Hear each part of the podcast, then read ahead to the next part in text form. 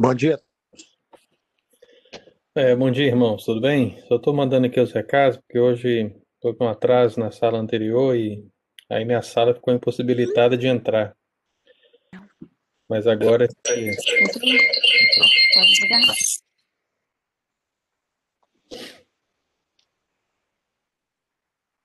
Isso vai ficar muito. Então, mamãe vai arrumar, peraí.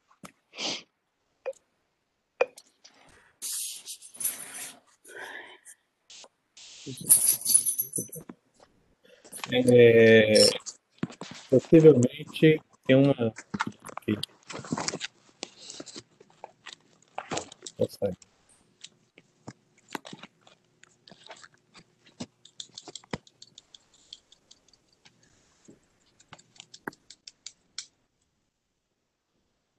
Assim melhorou.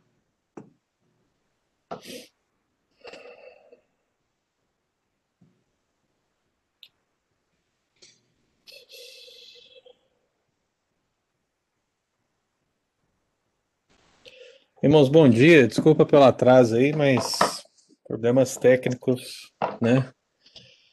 A sala anterior, quando ela não fecha adequadamente, eu não consigo entrar na minha.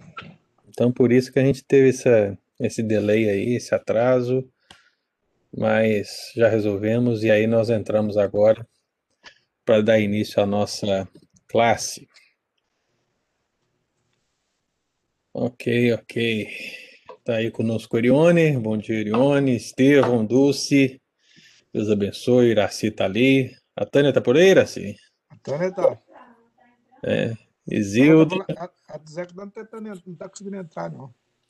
É, tenta de novo aí que vai entrar com certeza, né? Pede para ela fechar ou reiniciar o celular, o tablet que vai dar certo. Ah, O Kátia, Orione tá no espaço, tá? dia, sempre. Ele tá na cidade celestial. Só queria falar um negócio aí que esses dias atrás eu tentei também entrar no, no aplicativo, mas ele não estava conseguindo. Depois que eu descobri, ele tava, meu aplicativo estava desligado lá na- nas funções. Não sei se foi algum update ou o que aconteceu, que ele desligou. Aí eu vi que estava desligado. Né? E às vezes, se alguém estiver passando por problema, eu checar esse detalhe aí também. Aí, a Tânia já conseguiu entrar aqui. Nilma, bom dia. Tânia, bom dia. Lu, bom dia. Leandrão, bom dia. Deus Bom abençoe. dia, pastor. Bom dia, irmãos. Irmãos, vamos iniciar. dia. É, e só deixar um aviso aqui para os irmãos antes de nós orarmos, que além do YouTube, nós também estamos subindo as aulas é, da escola dominical para os nossos podcasts, né? Então, se você usa Spotify ou algum dos outros que a gente tem anunciado na igreja, as aulas vão estar lá também disponíveis para aqueles que desejarem ouvir, né, enquanto está trabalhando ou enquanto está fazendo alguma coisa, né? Eu, pelo menos, eu fico aí oito horas, dez horas por dia ouvindo um monte de coisas, né? E eu acho que vale a pena, né, para aqueles que não têm tempo, têm uma dificuldade, né? Poder estar assistindo, aliás, ouvindo, né, as aulas enquanto fazem alguma outra atividade, né? É, no mais, nós vamos orar, vamos pedir a Deus a bênção dele. Eu vou pedir o nosso irmão Diácono Erione. Erione, ora para nós, você que está mais perto do céu agora, né? A sua oração vai ser mais rápida. ora para nós, meu irmão. Senhor, obrigado, Deus. Obrigado pelo dia, obrigado pela oportunidade da vida, das experiências que nós temos, ó Pai. E uma delas é de reconhecer o Senhor como nosso Deus, de ter isso em nosso coração, saber os nossos propósitos, ó Pai, enquanto nós caminhamos aqui. Te agradecemos, ó Deus, por este momento, a qual, uma vez mais, nós vamos aprender a Tua palavra. Nos ilumina, abençoa, Pai, para que a nossa mente possa reter aquilo que estamos aprendendo. Em nome de Jesus agradecemos. Amém. Amém, Jesus. Amados irmãos, nós vamos ler hoje três textos para a gente fechar esse tema a qual nós estamos abordando sobre o ministério dos anjos eleitos, onde estamos falando que um dos primeiros pilares do ministério dos anjos eleitos, e lembre-se, por ministério nós estamos pensando em serviço, em serviço sagrado, em serviço santo, em serviço dedicado a Deus, o primeiro aspecto é em relação a Deus, ou seja, o ministério dos anjos em relação a Deus, e que esse primeiro ministério passa pelo crivo da adoração.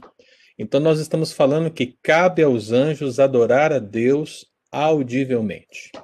E nesse sentido, nós já vimos e entendemos pela palavra de Deus que os anjos, eles adoram a Deus audivelmente cantando, rejubilando, clamando, bendizendo e louvando. Então, tudo isso a Bíblia, ela nos dá o fundamento para dizermos. E hoje nós vamos fechar essa parte com vários aspectos bíblicos que são descritos é, no livro de Apocalipse. Então, quero convidar você, inicialmente, para ler comigo Apocalipse 4, e nós vamos ler o versículo 8 e 9. Apocalipse 4, versículo 8 e 9. Nós vamos ler basicamente três textos em Apocalipse para fundamentar o desfecho do nosso estudo de hoje. Apocalipse 4, 8 e 9. Esses textos nós já pincelamos eles, irmãos, quando nós tratamos acerca da organização angelical, quando falávamos das classes angelicais e quando nós falávamos dos quatro seres viventes. Então, quem estava lá naquela classe, naquela aula, sabe que nós definimos né, é, os quatro seres viventes como seres angelicais com características de querubins e serafins. Se fosse para optar por um ou outro, o mais próximo seria o querubim, ou seja, dizer que os quatro seres viventes, eles são os querubins. Mas eu optei naquela oportunidade por apenas descrever o que a Bíblia descreve, que os quatro seres viventes, eles são seres angelicais, de fato, distinto da maioria é, comum dos anjos, onde eles têm características de querubins e serafins. E nós também, naquela oportunidade, estudamos querubins e serafins. Se você não participou dessas classes, elas estão aí no YouTube disponíveis. Basta você pesquisar lá na playlist que você vai encontrar essas aulas específicas para você entender por que, que os quatro seres viventes são seres angelicais. Então a gente não vai perder tempo para definir isso, já que definimos nas aulas anteriores.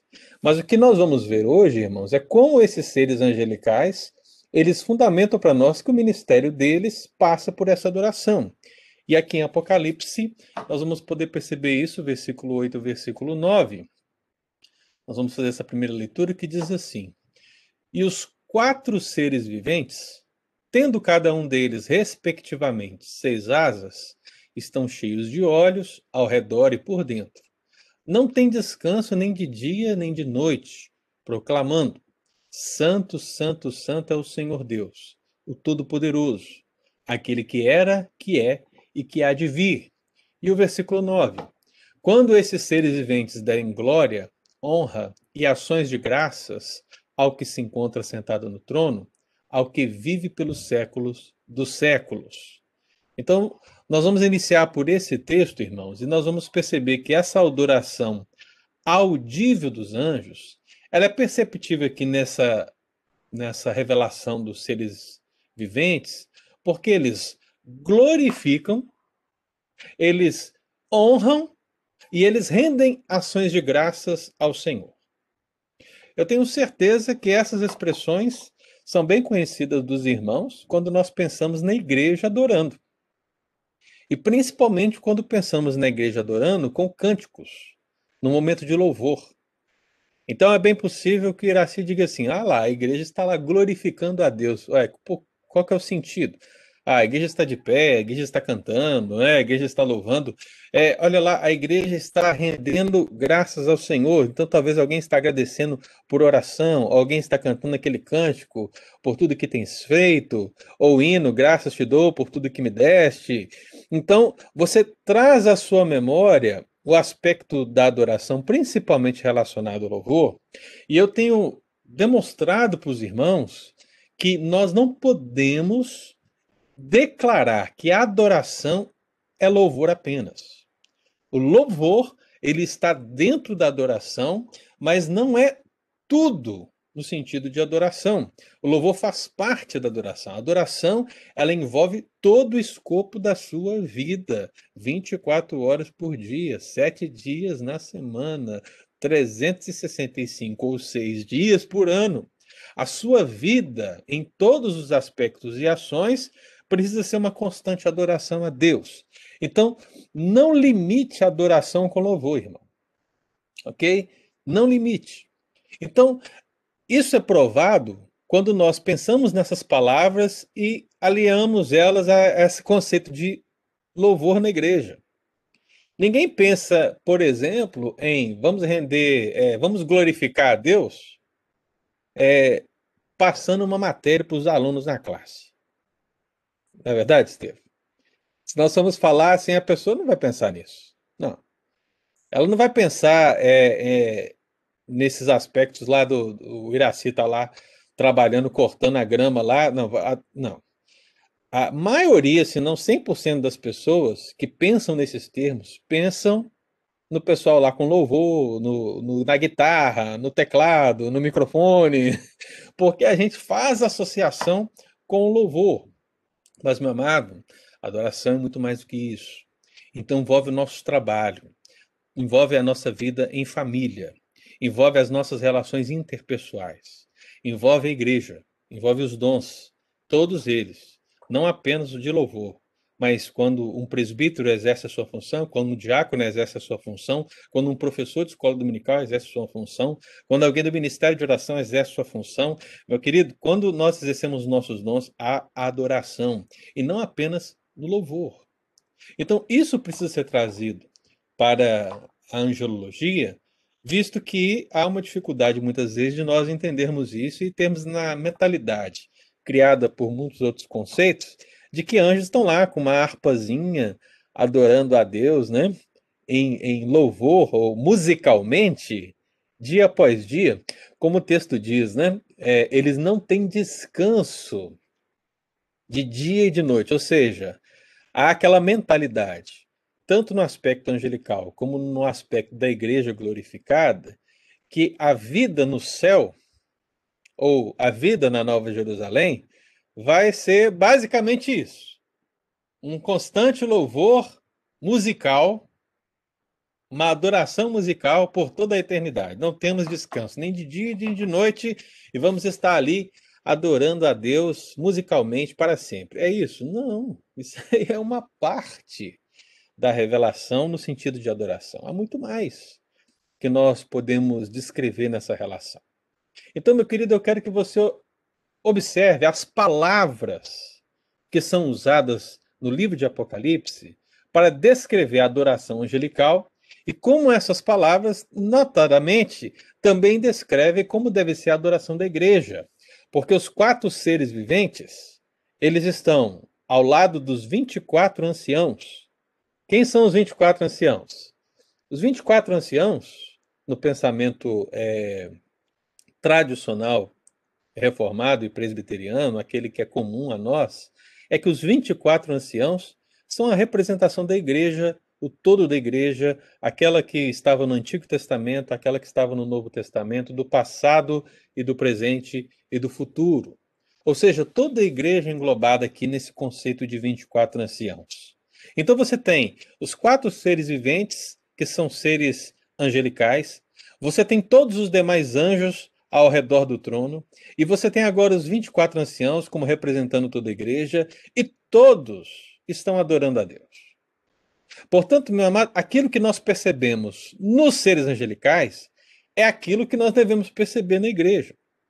Portanto, quando nós estudamos esse assunto, em termos de angelologia, nós temos que espelhar esse princípio para nós mesmos, porque aquilo que os anjos fazem, fazem ao nosso lado, fazem ao lado da igreja.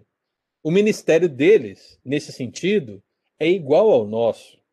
O nosso ministério, nesse sentido, é o mesmo: adorar a Deus audivelmente. Por isso que ninguém lembra das 200 perguntas do Catecismo Maior. Mas quando vai citar o breve catecismo ou o maior, cita a primeira pergunta: qual é o fim principal do homem? E aí a gente vai e responde, né? O fim principal do homem é louvar a Deus, é glorificar a Deus para sempre. Ninguém, ninguém esquece isso. É, esse é o princípio. Portanto, o nosso princípio é o mesmo princípio em termos angelicais, que é adorar a Deus. E essa adoração é vista aqui, irmãos, porque diz o texto bíblico: eles, os quatro seres viventes, dão glória. Glória. Os quatro seres viventes dão honra. E os quatro seres viventes dão ações de graças. Primeira expressão, glória. A expressão glória, meu irmão, que é a palavra grega doxa, é o pessoal que gosta de inário, traz aí a sua memória agora. Aqueles inários que você manuseou. Tinha algum hino lá, talvez, assim, que tinha o título de doxologia?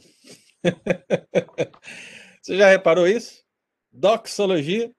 O que, que é doxologia? Doxologia, literalmente traduzido, significaria uma palavra de glória, ou seja, seria glorificar. A ideia é, aquele hino que está com o título de doxologia, ele é um hino que glorifica a Deus. É um hino que dá glória a Deus. Você, quando fala assim, ô oh, glória, ou toda glória a Deus, porque algo bom aconteceu, né? Você está usando de doxologia. Ainda que essa palavra seja muito complexa, mas você está usando de doxologia. Mesmo que você seja a pessoa mais penteca, mais pentecostal, né?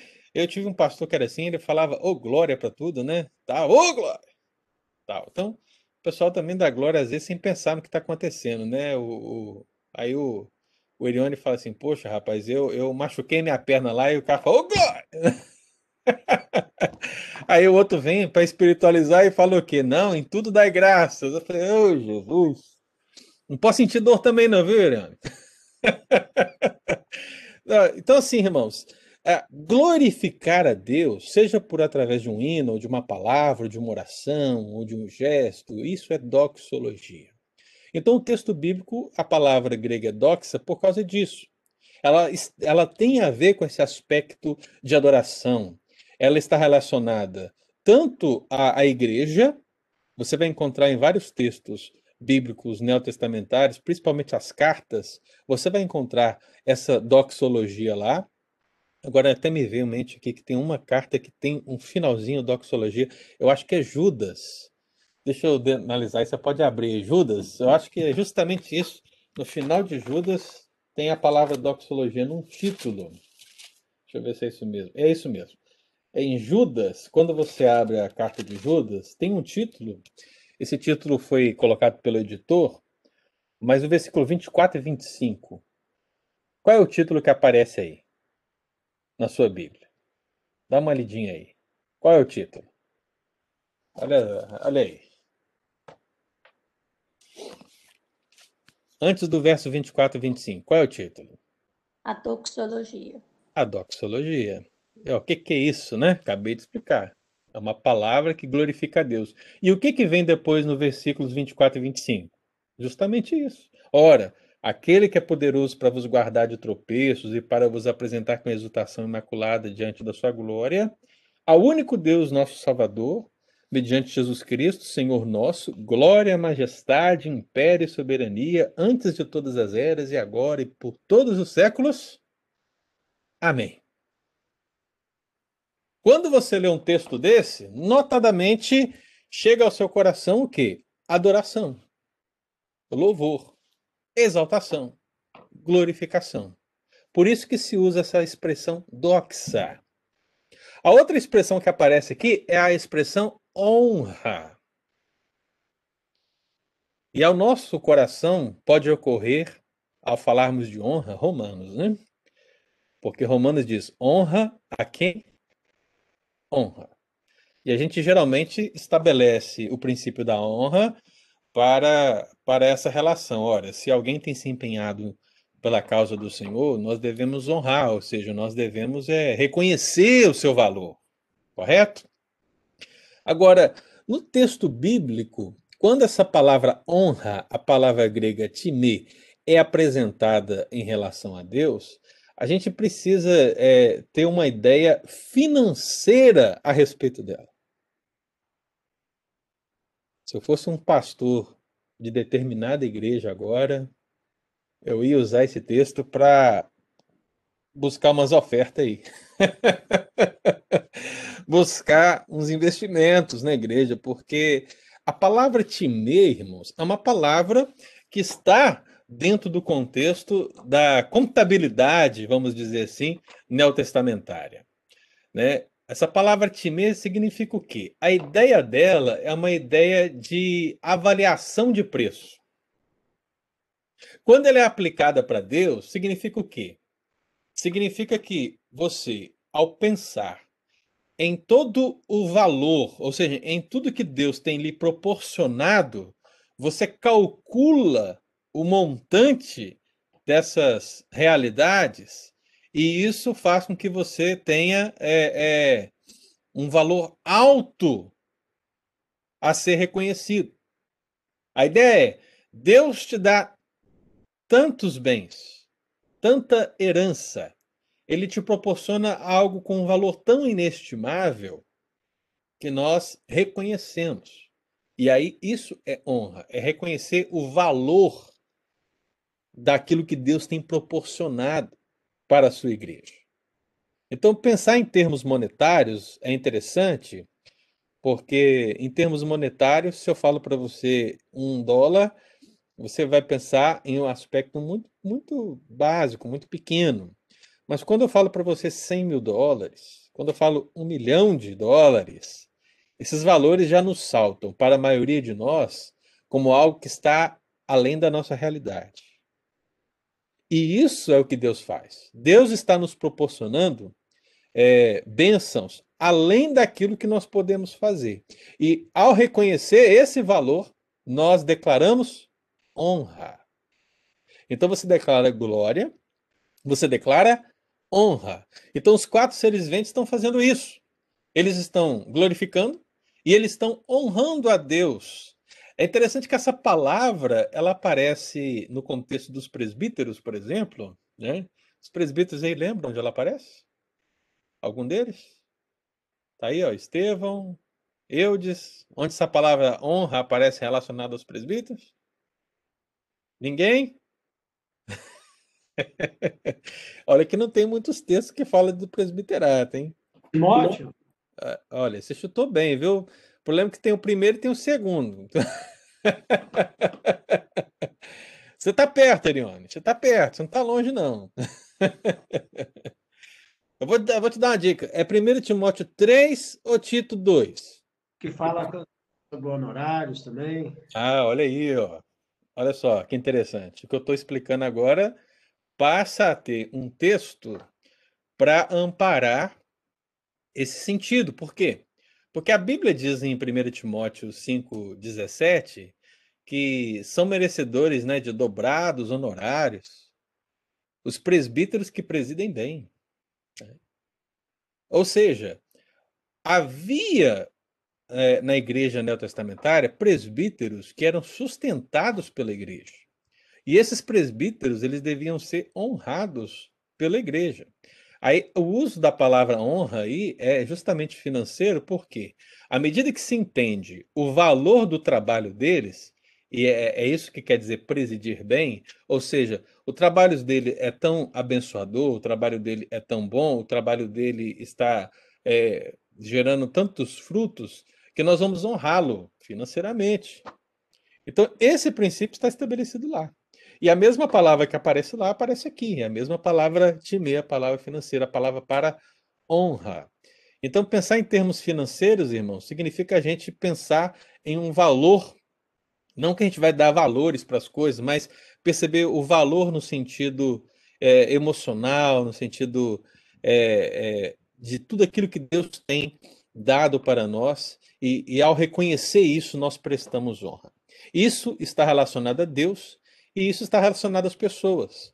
Nós vimos aqui, no caso do presbítero docente, ou presbítero que preside, e também no caso de Deus. E, e também é, é no caso de Romanos, honra a quem honra.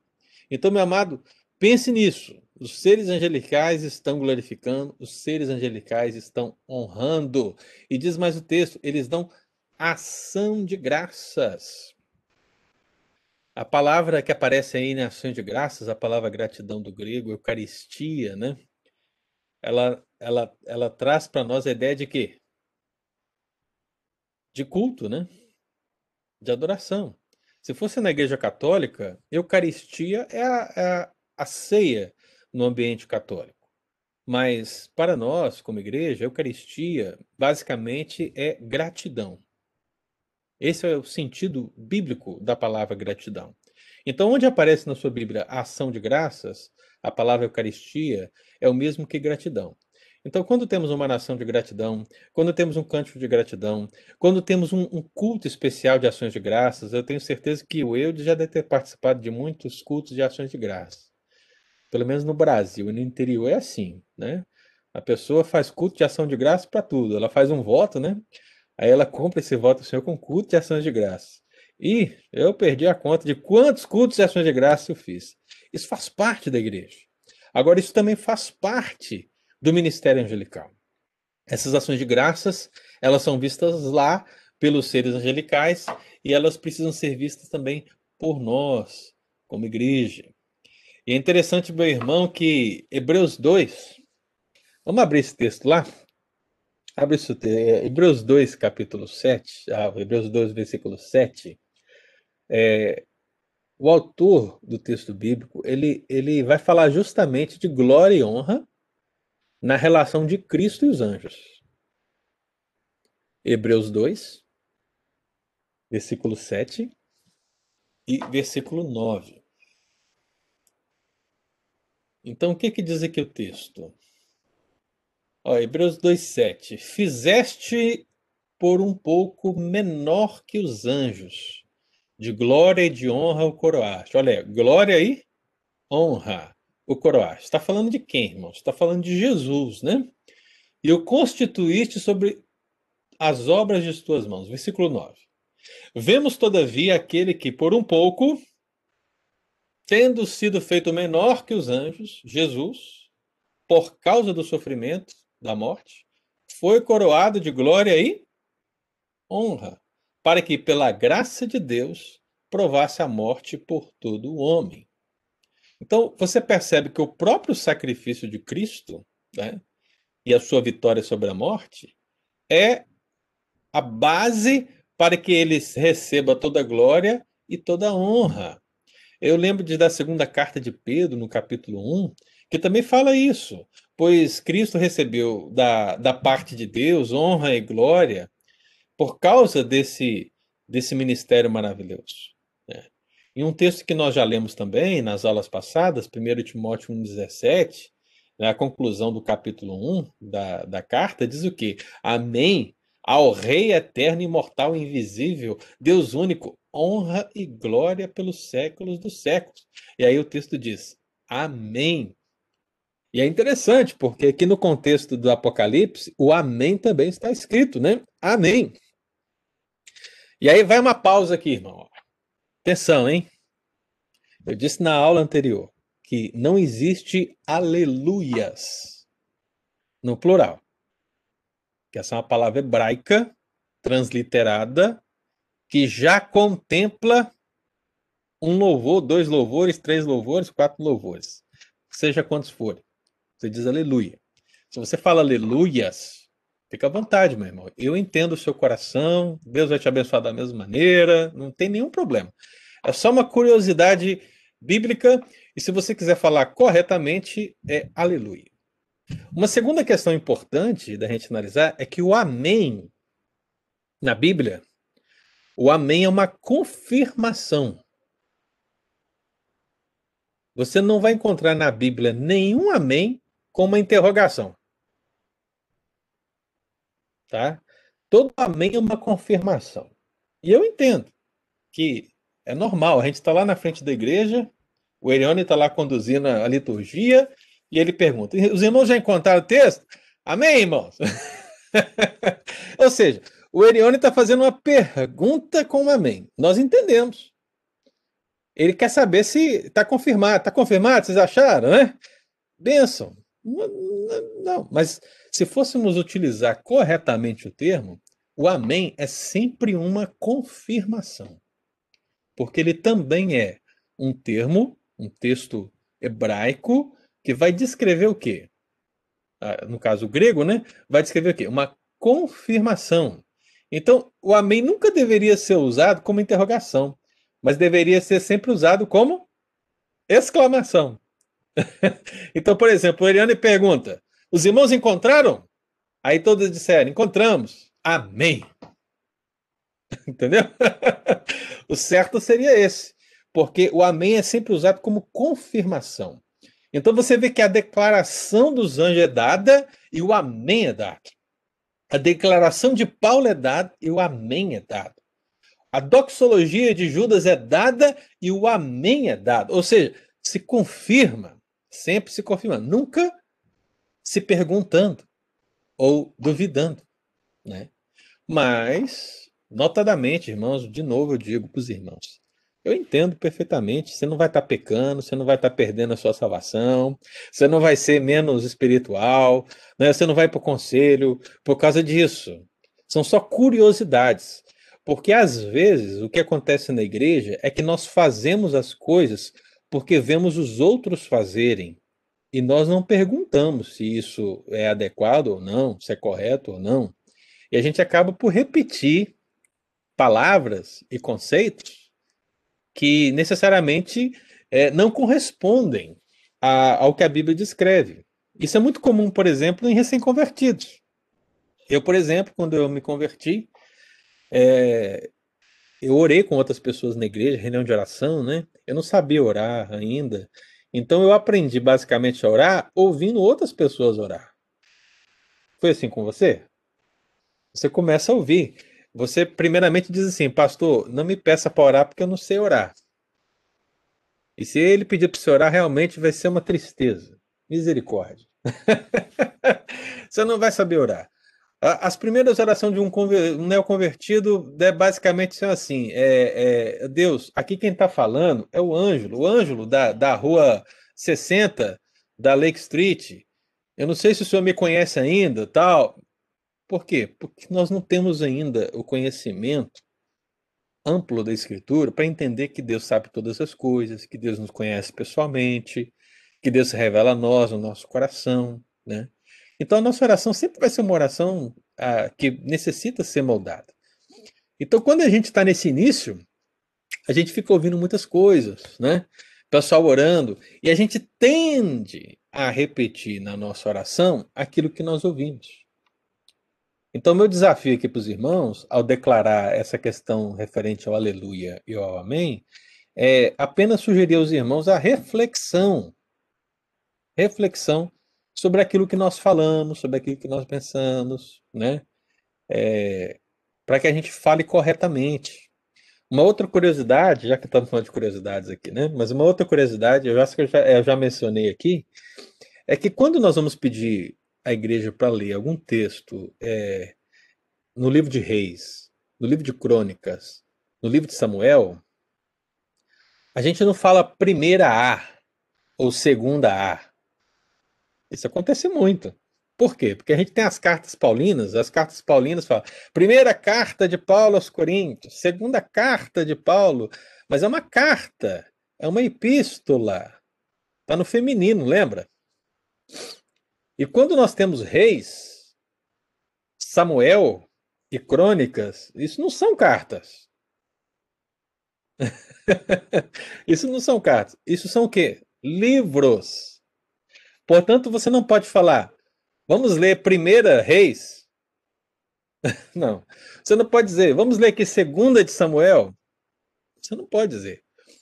Você tem que ler, vamos ler o primeiro livro de Reis. Vamos ler o segundo livro de Crônicas.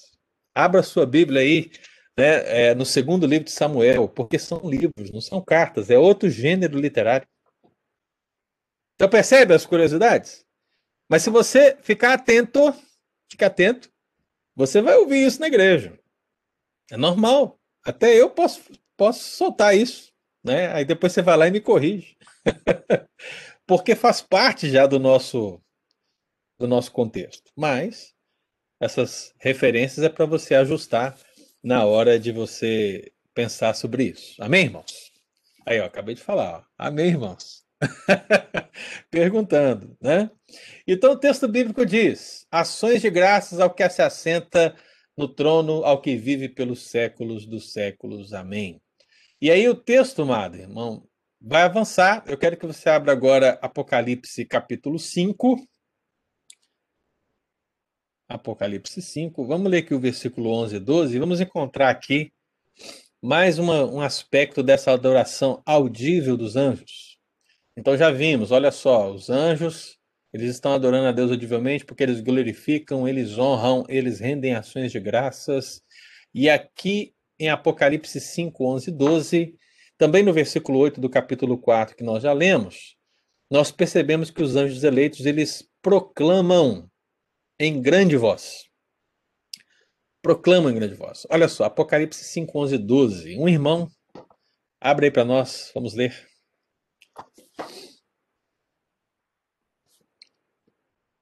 Apocalipse 5, 11 e 12. E Então, olhei e ouvi a voz de muitos anjos ao redor do trono, e dos animais e dos anciãos. E era o número deles milhões de milhões e milhares de milhares, que com grande voz diziam: Digno é o cordeiro que foi morto de receber o poder e riquezas, e sabedoria, e força, e honra, e glória e ações de graças. Amém. Eu vi que a Nilma aqui, que ela leu, ela também mandou aqui para nós, mas a oração não é uma conversa com Deus, o novo convertido tem muito a falar com Deus. É isso mesmo, viu, Nilma? Está correta. É, e Deus, ele, ele conhece muito bem cada um de nós, e na nossa ignorância, a nossa ignorância, ela é muito maior quando nós somos recém-convertidos. Hoje, ela ainda é grande, mas ela é bem menor do que ela era antes, no princípio. Então, Deus, na nossa ignorância, ele conserta as nossas orações. O que, que a Bíblia diz? Que nós não sabemos orar como convém, mas o Espírito Santo intercede por nós com gemidos inexprimíveis. Né? Então é isso que eu quis dizer. Amém. Amém? É, Apocalipse 5, 11 12, né? agora você percebe o quê? Os quatro seres viventes estão ali, a igreja está ali, os anciãos, né? Esse número é um número incalculável, porque nós já discutimos isso quando falamos da organização angelical. E aí o que temos? Uma voz de muitos anjos. Quem aí já foi no estádio de futebol? Ou no estádio de futebol americano, ou no estádio de beisebol, ou sei lá o quê, né? Quando você está num lugar que tem muita gente dizendo uma mesma palavra ou dizendo uma mesma música, gente, é algo espantoso. É algo tremendo, né? É algo assim realmente que impacta, né? Então eu já tive a oportunidade de estar no Mineirão, lá em Belo Horizonte, para acompanhar os jogos do meu Cruzeiro enquanto ele era um, uma coisa grande, né? E, gente, nossa, a torcida começava a cantar as músicas, o estádio começava a balançar, era uma coisa assim assustadora. Quando você está pessoalmente, é uma coisa incrível. Agora, você pensa numa multidão incalculável de homens mulheres, crianças, idosos, anjos, incalculável, e todos cantando, declarando digno ao Cordeiro que foi morto de receber o poder, a riqueza, a sabedoria, a força, a honra, a glória e o louvor. Imagina. Imagina o impacto disso. E a Bíblia diz que é uma voz de muitos anjos. Então, há um aspecto uníssono aqui. Ou seja, todos estão cantando, declarando juntos essa verdade. Deve, ter, deve ser uma coisa estrondosa, irmão, grandiosa. A palavra que aparece aqui, que eu queria que vocês entendessem, é, essa expressão uma voz, não é necessariamente é, uma voz no sentido de cada um tem a sua voz, né? Mas a ideia é de um som, um tom instrumental. A palavra é a palavra foné, que vem da, de telefone, né? Que vem de, de phone, de cell phone, em inglês, né? Do celular. Essa palavra phone, ela é vem do grego phone, né? Que tem a ideia de um tom instrumental.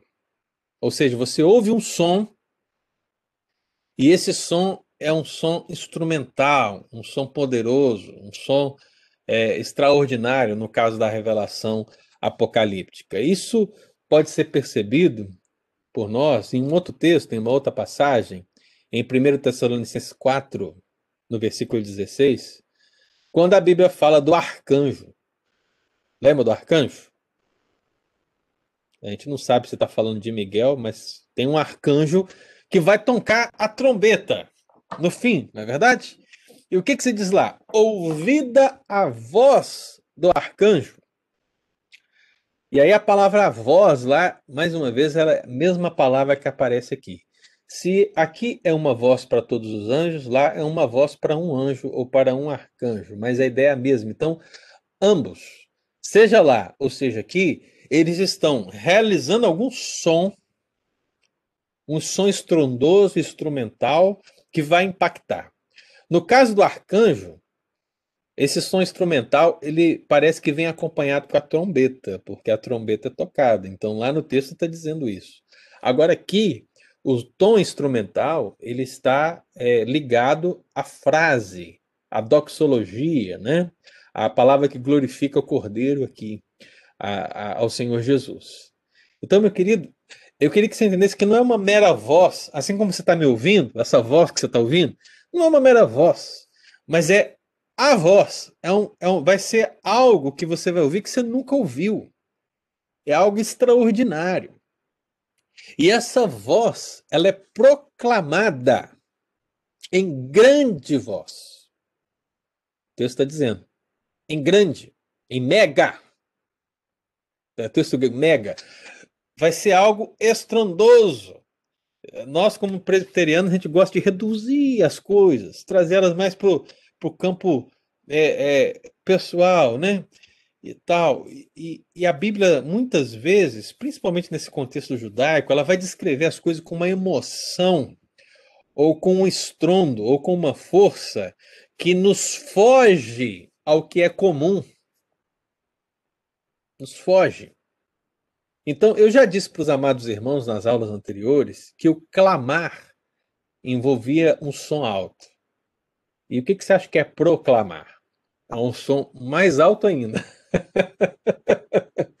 Ou seja, a ideia de, de, proclamar, meu irmão, é, uma, é uma, uma ideia de falar alto ou de afirmar algo, mas com uma voz alta. E você tem aqui realmente essa ideia de uma voz muito alta, porque você tem gente demais. É gente demais cantando. Lembra de um coral? Pensa num coral. Natal, na Páscoa, o coral tá lá cantando. E quando você vê 10, 15, 20, 30 pessoas cantando juntas, com divisão de voz, e quando o negócio é bem ensaiado, você já viu, por exemplo, um Aleluia de Handel cantado, bem cantado? Gente, é uma coisa. Sabe aquela que você fala assim, não, eu arrepiei o braço aqui? é mais ou menos isso. É um negócio assim que impacta. É uma voz, mas são várias pessoas cantando, mas é uma voz ali. Isso te impacta poderosamente. Agora imagine isso nessa visão onde todos os anjos, os 24 anciãos, os quatro seres viventes estão uma, em uma única voz, uma única e grande voz, proclamando que já ideia, dá ideia de ser alto, declarando a grandeza de Deus. Se isso não for uma adoração audível, eu não sei mais o que é, viu, meu irmão? e aqui é o clímax da adoração audível que cabe aos anjos e que cabe à igreja do Senhor Jesus. Então, ouvida a voz do arcanjo, ou ouvida a voz dos anjos que estão aqui com os quatro seres viventes anciãos. Nós somos desafiados, meu irmão, a trazer para o nosso contexto, que ainda não está lá, porque estamos aqui militando ainda, mas a nossa adoração, ela inicia aqui na nossa salvação, ela continua no desenvolvimento da nossa salvação E ela, meu amado, continuará após a nossa glorificação. Essa é a nossa essência. É a primazia da igreja e é a primazia do ministério angelical adorar a Deus audivelmente. Eu queria que você observasse é, mais ainda, porque aqui em Apocalipse 5 diz uma voz de muitos anjos, né? Agora vai lá em Apocalipse 7. Vamos ler aqui, ó, Apocalipse 7, versículo 11 e 12. E aí você vai perceber que isso aumenta ainda mais. Eu pergunto para você, meu irmão. Você acha que você pode ficar fora dessa realidade, sendo igreja? Será que existe algum anjo eleito que pode dizer assim: "Ah, eu não vou eu não vou adorar a Deus não, incessantemente noite e dia"? Quem já foi a acampamento de jovens, de adolescentes, sabe o que eu estou falando, né? O que, que acontece? Congresso de jovens, adolescentes. E, nossa, irmão, eu já fiz demais. O que, que acontece? Vai ter o culto, momento de culto. Tá lá, é 10 horas da manhã e tem adolescente no quarto dormindo. Tem adolescente no quarto enrolando. Tem jovem lá jogando baralho. E aí vai, vai os pastores, vai os líderes, vai todo mundo atrás. Vamos embora para o culto, gente, vamos embora para o culto. Meu irmão, se nós estamos ali reunidos para o evento, temos que estar reunidos para o evento. Essa é a premissa. Agora, nesse aspecto celestial que aqui vemos, é igual. Não tem possibilidade de você estar fora. Está todo mundo dentro. E é justamente o que diz, porque o texto começa dizendo assim, versículo 11: Todos os anjos. Veja, não é uma voz como de muitos anjos, mas agora é todos os anjos. Ele está ampliando ainda mais essa ideia para declarar que são todos, ninguém está de fora. Todos os anjos estavam de pé rodeando o trono, assim como toda a igreja. Diga. É, esse episódio aí, no caso, é, é o que vai acontecer ou, ou, estava acontecendo? Porque a gente vê ali que os, né, aqueles de brancos vestidos eram os que passaram pela grande tribulação. Né? Então, são umas primazias dos que ressuscitaram antes? Como é que é isso aí? É uma coisa que vai acontecer ou uma coisa que estava acontecendo no momento? Eu vejo, que, eu vejo que a, a resposta para essa pergunta, Leone, e aí que vai complicar um pouco, porque dependendo do entendimento que você tem do Apocalipse, você vai acreditar que esse evento ele se refere a um evento futuro, ou presente, ou passado. Eu entendo que esse texto ele pode ser aplicado às três esferas. Né? Eu não, eu não, não gosto de pensar que devemos reduzir a isso, por exemplo, a um evento futuro, porque nós pensamos em grande tribulação e pensemos no evento futuro que ainda virá, que não aconteceu, porque essa grande tribulação ela passa pelo crivo da existência do anticristo e, e, e se você acreditar que nós vamos passar pela tribulação enquanto igreja, então isso ainda não aconteceu. Se você não acreditar que vamos passar isso quanto igreja, então você vai acreditar no arrebatamento antes da tribulação, ou no meio da tribulação, né? ou depois da tribulação. É, só que aí você vai sempre colocar para o lado do futuro. Eu entendo que esse texto ele pode ser aplicado tanto no aspecto passado, presente como futuro, porque em termos tribulacionais, toda a igreja, toda a igreja, ela foi atribulada. Por exemplo, os cristãos dos primeiros séculos, quando o texto de Apocalipse foi escrito, eles passaram por tribulações terríveis. Eu estou falando de perseguições ferrenhas. Eles eram mortos pelo Império Romano. E é nesse sentido que João escreve, dizendo: aquele que for fiel até a morte vai receber o quê? A coroa da vida. Essa palavra se aplica a eles. Né? Eles morreram por causa de Cristo e estão diante do trono, aguardando o dia da redenção. E se se perguntar quem são esses, são que vieram da tribulação. Né? A mesma coisa acontece conosco hoje.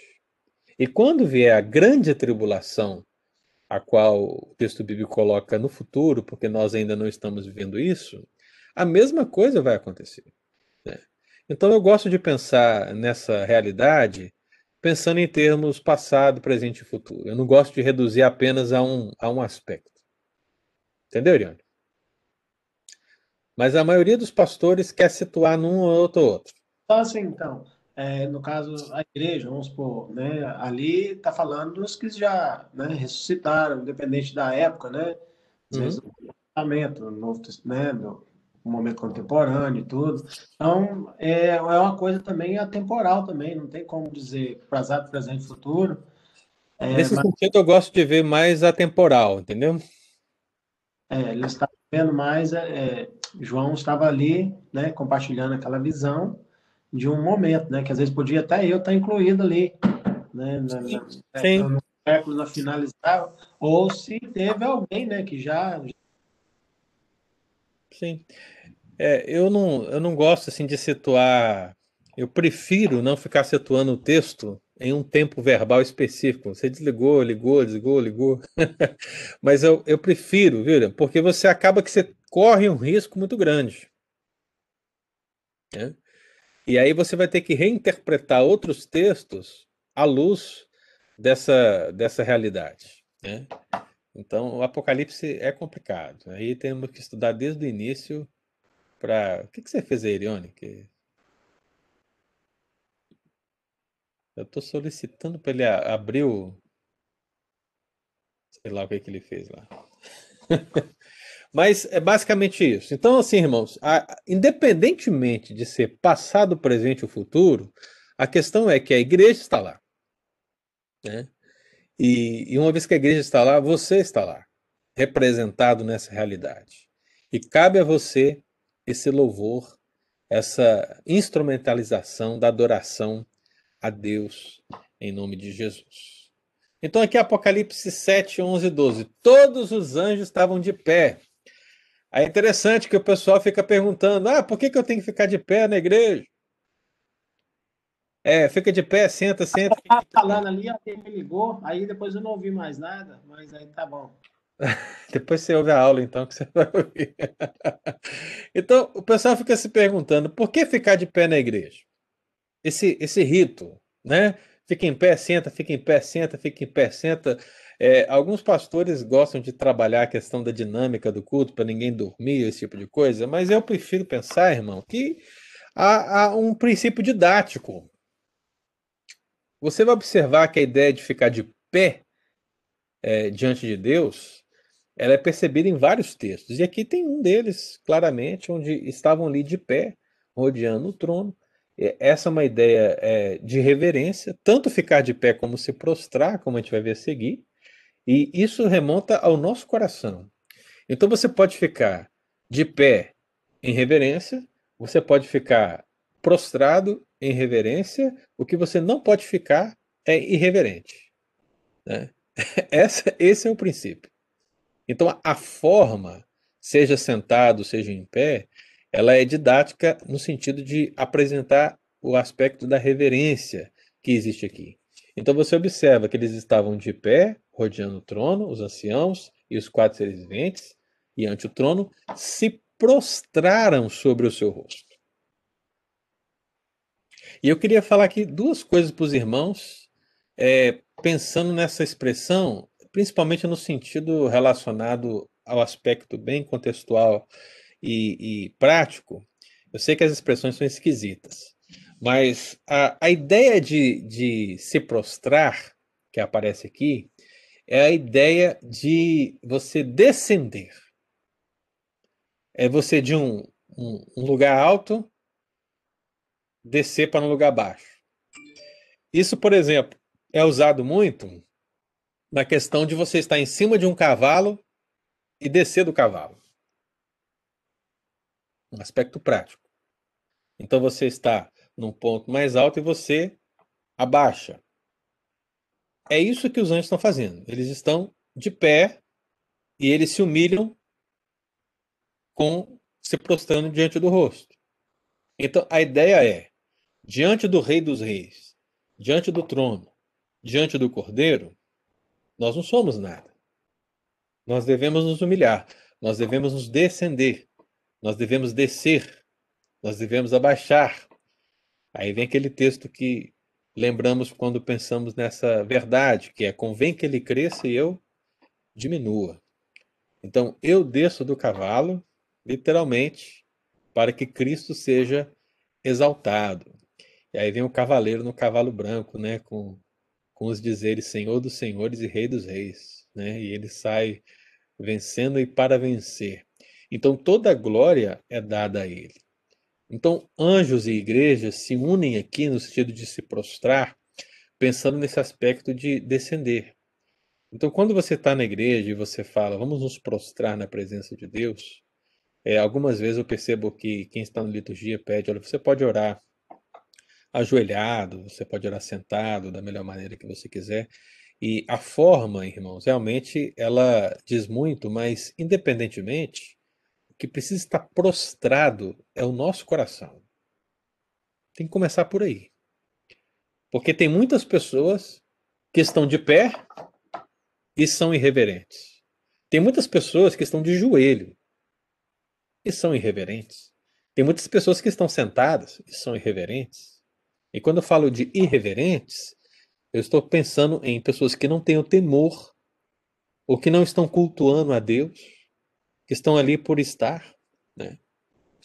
Ou seja, não há um relacionamento, um culto verdadeiramente ao Senhor. Então, independentemente do método, nós não devemos preocupar com o aspecto exterior. Ok, irmãos?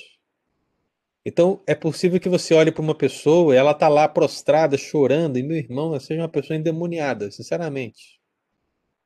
Né?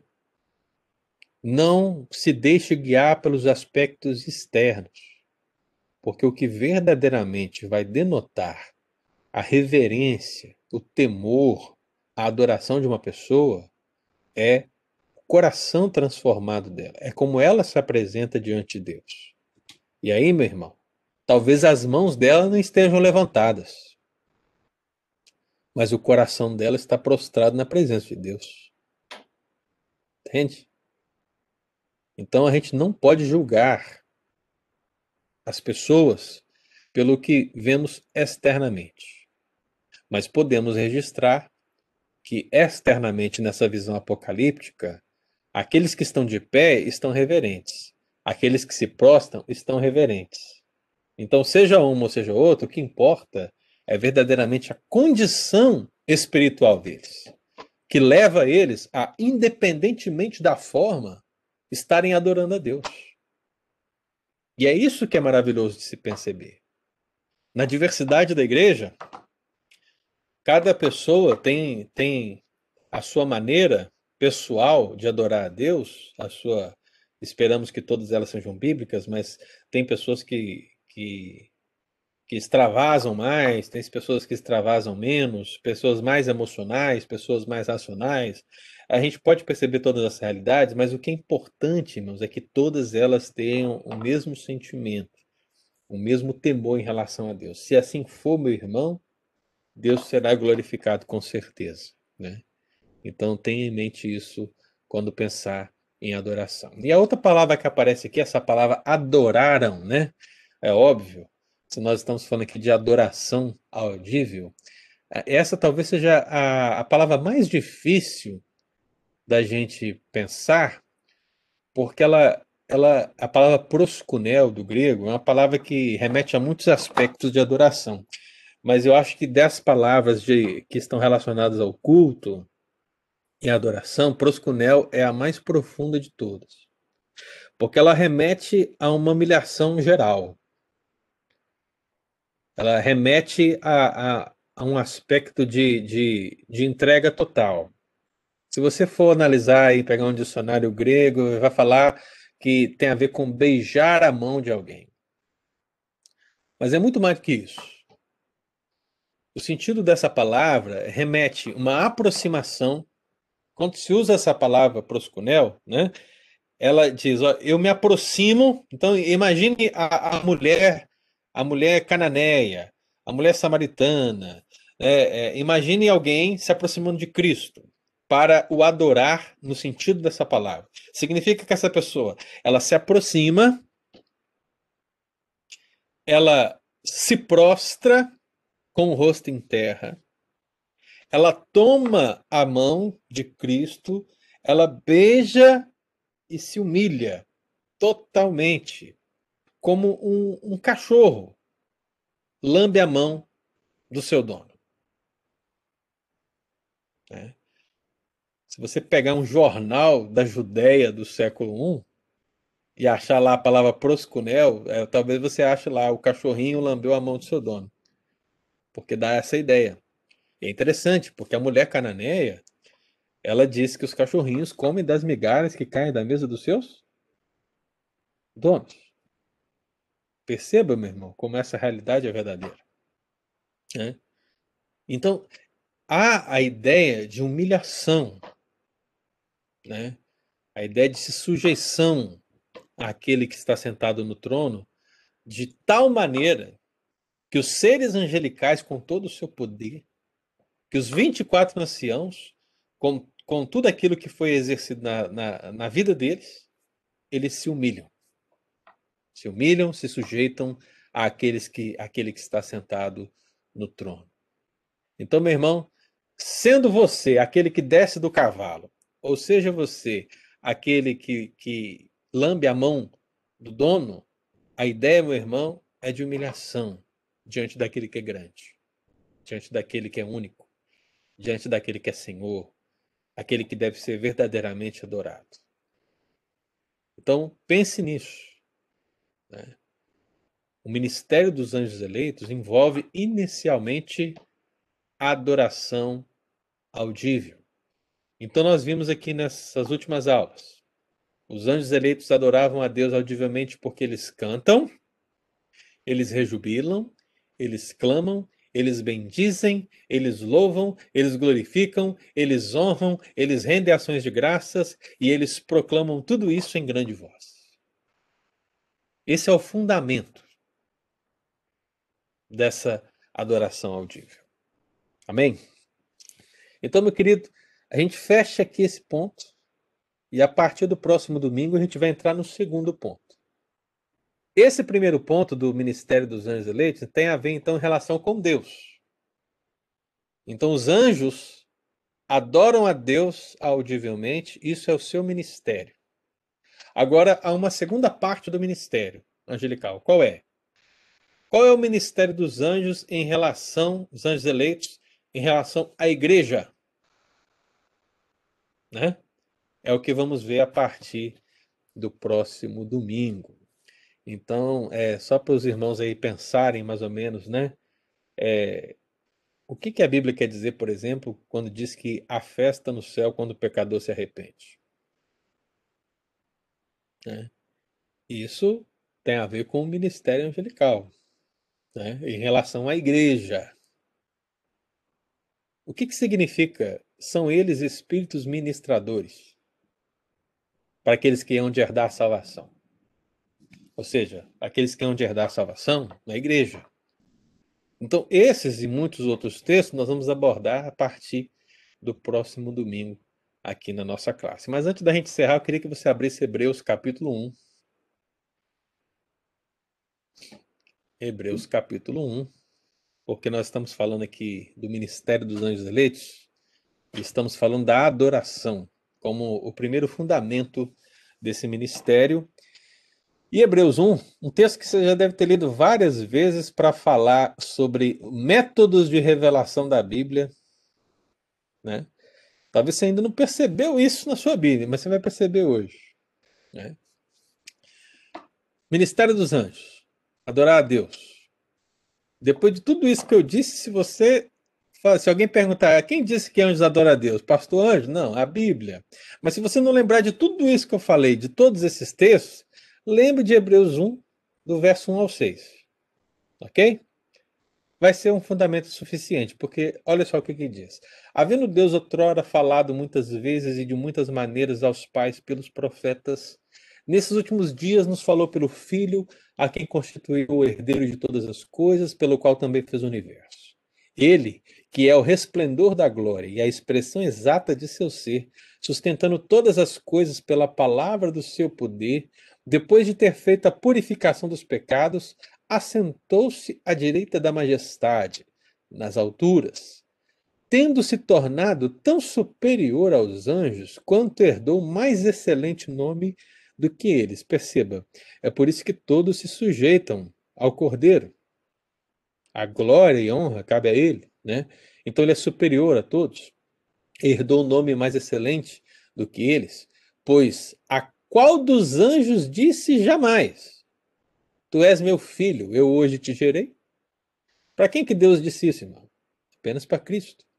E outra vez, eu lhe serei pai e ele me será filho?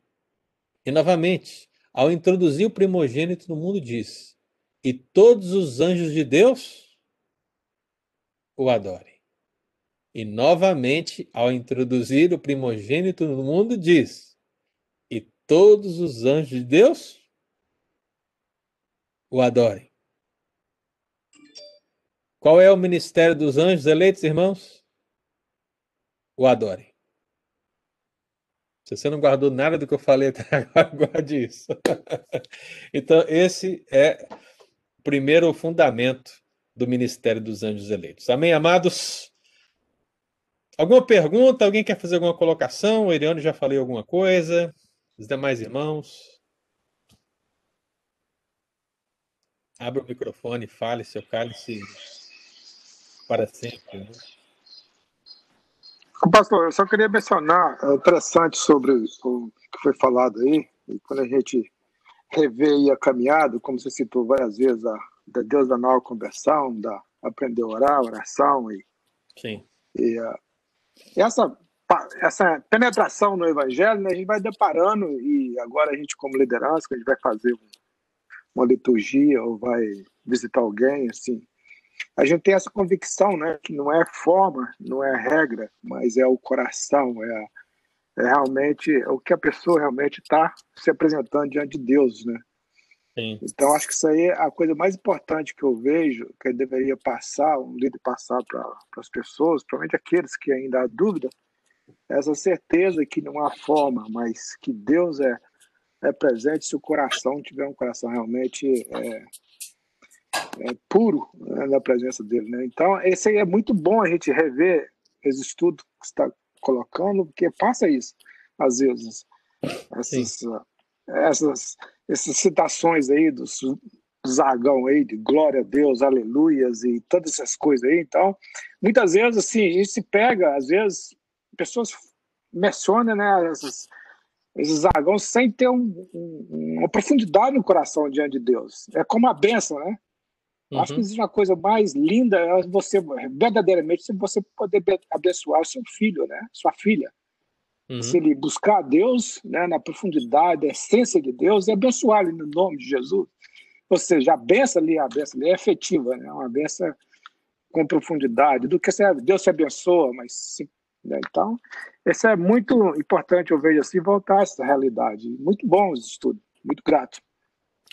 É, o que a gente precisa pensar às vezes é esses aspectos práticos, né, Graci? Porque a gente às vezes fica falando de coisas assim tão, tão grandes, mas tem coisas tão práticas na igreja que a gente não pensa, né? Hum. E as pessoas realmente elas tendem a, a repetir, né? Então é, é importante, é, é uma forma de aprendizado a repetição, né? Mas é preciso repetir é, depois de refletir. e o que acontece muitas vezes é que não há essa reflexão, né? A pessoa não pensa, né? E, e, foi o que eu citei aqui também já, de nós ficarmos às vezes pedindo assim, ó oh, Deus, coloca o seu anjo ao nosso redor. Por quê? Porque eu vi alguém falando isso. Não está errado? Não, não está errado, mas já não é uma certeza que ele já está protegendo? Por que, que você vai pedir? Porque você está pedindo algo que ele já está fazendo. Entendeu? Então, assim, se você pede para ele enviar o anjo, quer dizer que o anjo não foi enviado. Hum. Né? E, e, não é o que a Bíblia diz. A Bíblia não diz para a gente pedir para que Deus envie o anjo. A Bíblia diz que o anjo guarda. então, já é uma certeza, já é uma convicção. Então, se você quer falar com Deus na oração alguma coisa sobre isso, fala assim: Deus, já estamos certos que o seu anjo acampa ao redor e protege. Vai protegendo, vai guardando. Ou seja, na sua oração você já está declarando essa verdade. Já é uma resolução, já é uma promessa de Deus. Você não pede isso. Porque Deus já faz. É redundante. Mas a gente entende o coração da pessoa.